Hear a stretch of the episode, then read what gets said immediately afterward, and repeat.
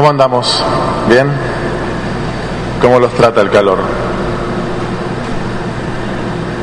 Si tienen calor, cerramos los ojos, imaginamos que estamos en un atardecer en la playa, la sombra, una linda brisa, una misita ahí de verano, más agradable. Cuestión de imaginárselo. Estamos en la catedral, pero uno puede con la mente ir viajar y estar más cómodo. Bueno, el tiempo de, enero siempre es un tiempo medio de fiaca, bueno, a lo mejor muchos de ustedes siguen trabajando, pero claramente es un tiempo de mayor eh, relajación y viene bien, sobre todo para descansar del estrés acumulado durante el año pasado, que se va intensificando hacia fin de año. Y enero significa, bueno, bajar un poquito el nivel de exigencia, pero ya como pasamos más de 15 días de esta modorra de enero, por ahí está bueno también plantearnos no solamente el descanso y el relax, sino ayudarnos, digamos, mutuamente a, pensar un poquito qué va a ser de nosotros durante este año que está comenzando.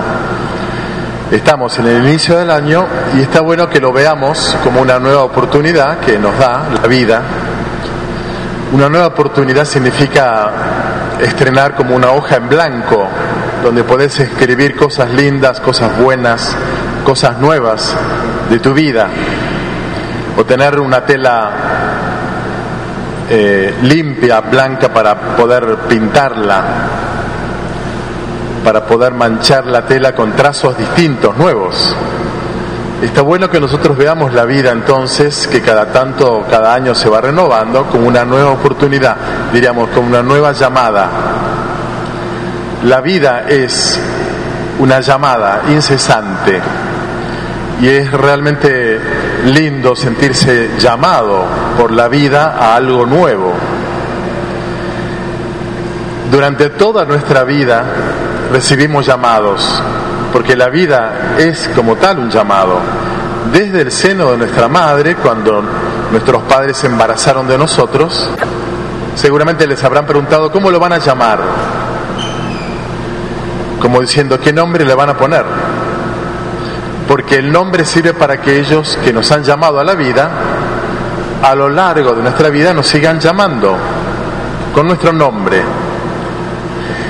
y al recorrer todo el trazo de nuestra vida llegaremos a nuestra última instancia y seremos llamados a la vida eterna, como dice una oración muy linda atribuida a San Ignacio de Loyola, en la hora de mi muerte, llámame y mándame ir a ti para que con tus santos te alabe. A veces lo cantamos en la misa, esa, esa canción. En la hora de mi muerte, llámame.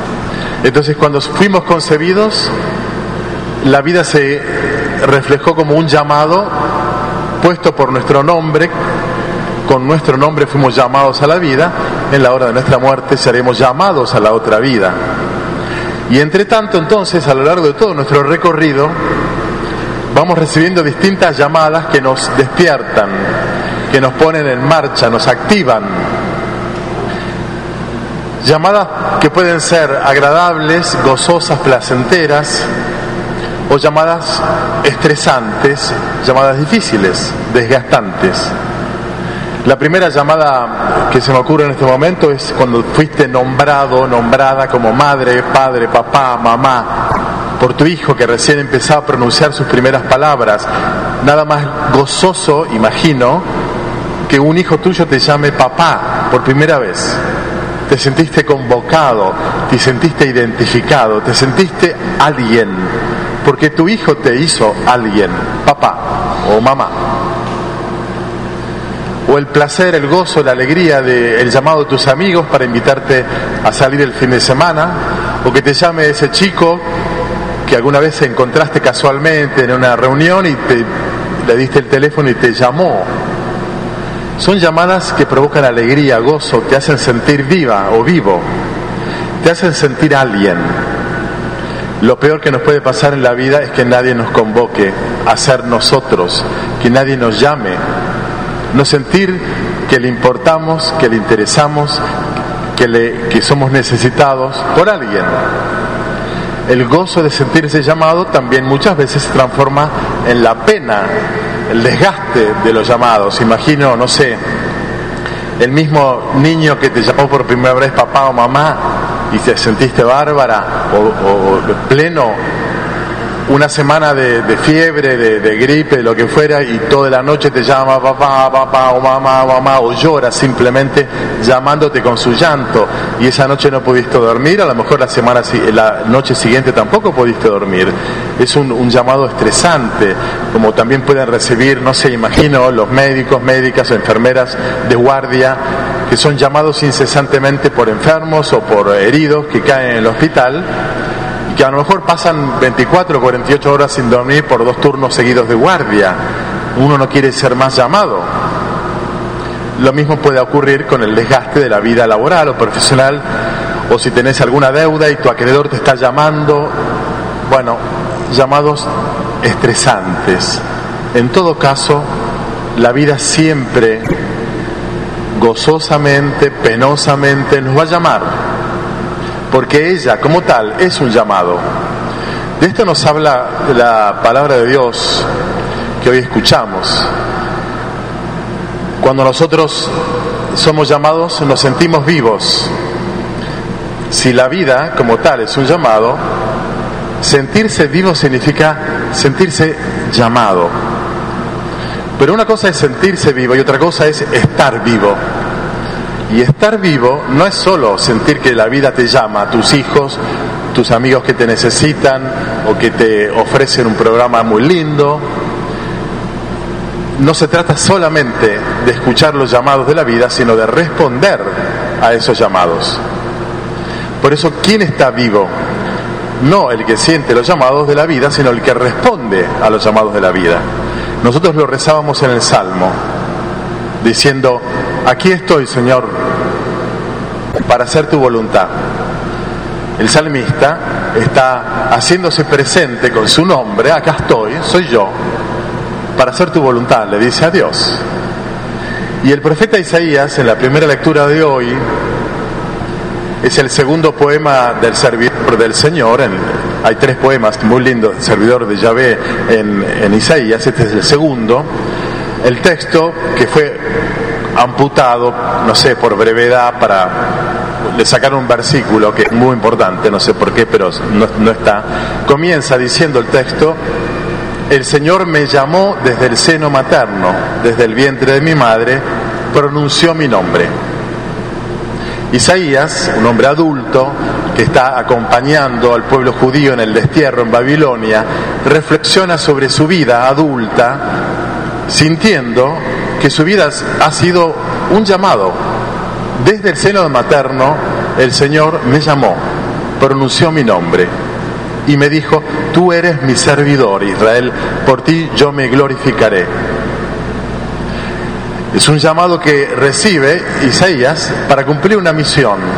La misión que tiene es ser servidor del Señor, hacer que Israel vuelva a Él, a Dios, y que reúna a todo el pueblo, este pueblo disperso, desanimado, desalentado, probado en la fe, alejado de Dios por estar fuera de su tierra, necesita ser eh, recuperado en la fe y en la unidad, en la identidad. Bueno, ahí está Isaías, llamado por Dios desde el seno materno para en ese momento, ya como hombre adulto, cumplir una misión que lo refiere, bueno, a los otros, lo refiere al pueblo judío. La misma experiencia de vivir la vida como una llamada la tiene Pablo. Es la segunda lectura de hoy, que comienza la primera carta a los Corintios diciendo, Pablo, llamado a ser apóstol de Jesucristo por voluntad de Dios. Pablo siente que no se autoinventó esto de ser apóstol, sino que fue llamado a ser apóstol. ¿A quién les escribe? A los cristianos de Corinto, a los cuales los llama llamados a ser santos. Les escribo a ustedes, llamados a ser santos. La visión entonces que tiene Pablo de la vida es la de un llamado. Él, llamado a ser apóstol, ustedes, la comunidad de Corinto, llamados a ser santos. La llamada entonces significa que la vida incesantemente nos está convocando, está pronunciando nuestro nombre. A veces en situaciones placenteras te sentís invitada o invitado a un programa lindo, divertido. No solamente un programa puntual, una salida de fin de semana o unas vacaciones, sino la vida a veces se te presenta favorable, linda, suave, agradable. Y entonces es el llamado a gozar la vida. Pero otras veces la vida se muestra densa, pesada, árida, como una mochila que, que pesa mucho. Y la vida te está llamando a asumirla, a cargarla, porque es tu vida. Y vos podés pedir ayuda para que te asistan en tus cansancios, en tus fatigas, que, alguien te ayude a sacarte la mochila pesada o al menos a compartirla con alguien, pero tu mochila, que es tu vida, la tenés que llevar vos. Y en ese sentido, cada uno tiene una carga personal que es la de la propia vida, inendosable. Yo no les puedo endosar a ustedes mi vida cuando estoy abrumado por dolores o problemas o tristezas. Vivan ustedes mi vida. Y yo tampoco puedo hacer cargo de, de la vida de cada uno de ustedes cuando ustedes les pesan. Ustedes pueden ayudarme a mí y yo a ustedes a llevar la vida cuando se, cuando se transforma en algo difícil y duro y necesitamos pedir esas ayudas y contar con ellas. Pero la vida te está llamando a vos a vivir tu vida, porque tu vida sos vos viviendo. Y entonces la vida es un llamado a veces gozoso, a veces pesante, difícil, desafiante, al cual tenemos que dar una respuesta. Aquí estoy, Señor, para hacer tu voluntad, en las buenas y en las difíciles.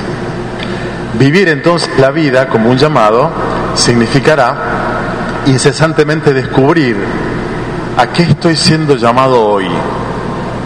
Por eso, estrenando el, el 2020, como estamos comenzando un nuevo año, Qué lindo sería que nosotros nos preguntemos en este tiempo de enero un poco más relajado, otros meses, tenemos más tiempo para pensar o reflexionar o rezar un poco, ¿a qué me está llamando Dios en este tiempo? Y entonces nos viene a ayudar el, Evangelio, donde Juan Bautista, que acaba de bautizarlo a Jesús en el río Jordán, lo celebramos el fin de semana pasado, dice, yo doy testimonio de que este es el Cordero de Dios que quita el pecado del mundo. Yo vi como descendía el Espíritu Santo sobre él cuando lo bauticé y doy testimonio de que Él es el Hijo de Dios.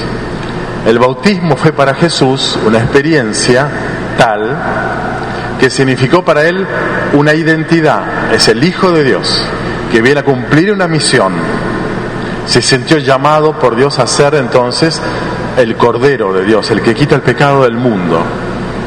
Bueno, necesitamos nosotros hacer esta experiencia del Espíritu, el Espíritu Santo, que interiormente nos está llamando. Nos está llamando a través de llamadas humanas, tu cónyuge, tus hijos, tus padres mayores, tu familia, tu compañero de trabajo, tu prójimo, esos otros que reclaman tu existencia, sea para compartirla y disfrutarla con vos, sea para que los ayudes a llevarla a cuestas. Lo cierto es que esas llamadas de Dios que nos llegan a través de los demás están pidiendo una respuesta.